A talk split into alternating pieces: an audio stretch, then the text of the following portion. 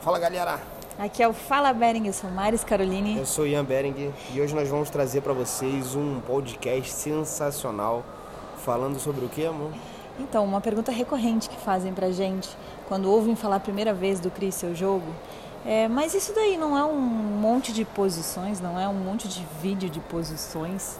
Então, um monte de vídeo de posições, né? Realmente a maior noção das pessoas que praticam jiu-jitsu, né? A maior ideia, assim, as maiores vivências, essa é a palavra que eu estava buscando, das pessoas que praticam jiu-jitsu, é em relação a experimentar posições. Só que quando você aprende uma posição, você não aprende um jogo, você aprende uma posição.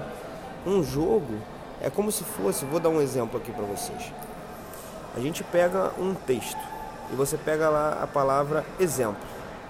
E aí você sabe usar o exemplo para falar o texto que você está pensando. Agora, quando você não sabe falar o texto que você está pensando, o exemplo serve de nada. Então você pegou uma chave de braço dentro da guarda. E aí você tem ali uma chave de braço dentro da guarda. Você não tem um jogo de botar a mão na gola, puxar ele para ele reagir, voltar. E aí quando ele voltar, você tentar ir para cima para raspar. E no que ele tentar defender a raspagem, você conseguir atacar uma chave de braço. Ou algum outro tipo de conexão que você precisa fazer. Então, o jogo ele é algo muito maior do que só uma posição.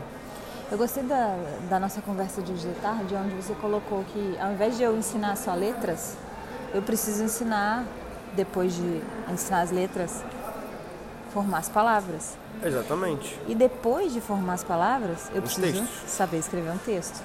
E depois de saber escrever um texto, eu preciso conseguir contar uma história. Exatamente. E aí eu coloco o meu jeito na história. A gente tem uma história, inclusive, de um aluno nosso, Brunão. Quando ele chegou para treinar comigo, ele chegou, ele pesava 120 quilos, 115 quilos. E eu sempre com meus 70 e pouco, 70, 60 e pouco.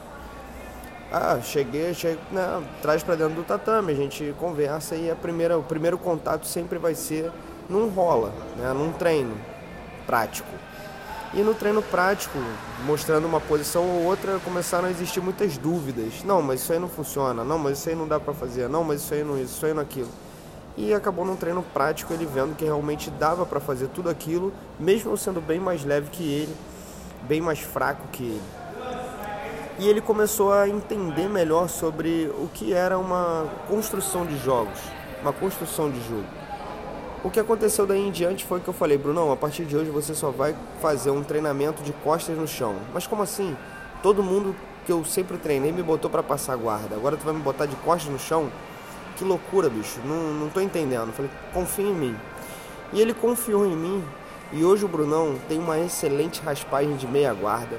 Tem um excelente jogo de guarda, onde ele consegue trabalhar não só a guarda, mas também a meia guarda, raspagens, posições de finalização muito poderosas e ataques também por cima que ele já tinha.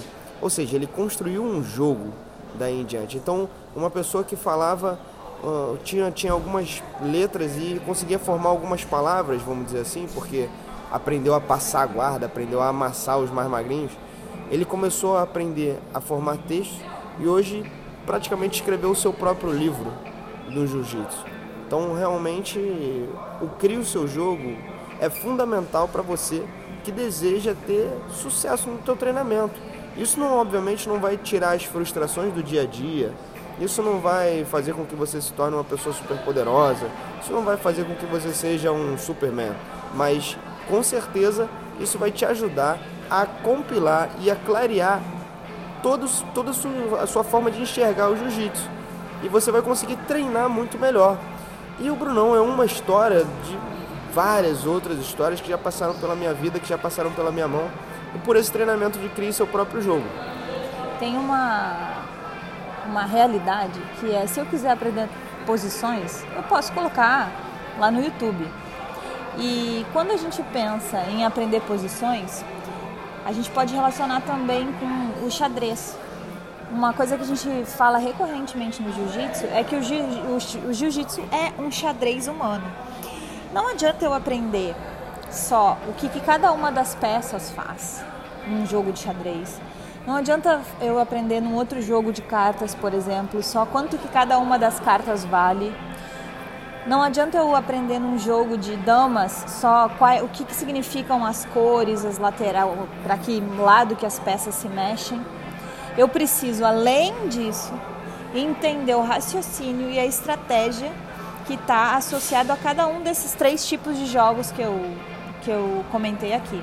Então, eu preciso também entender a importância da estratégia do outro. E isso é algo que eu faço dentro da minha mentalidade. É algo que eu posso aprender com alguém me mostrando através de um vídeo, com alguém me mostrando através de uma sequência, com alguém me ensinando o raciocínio.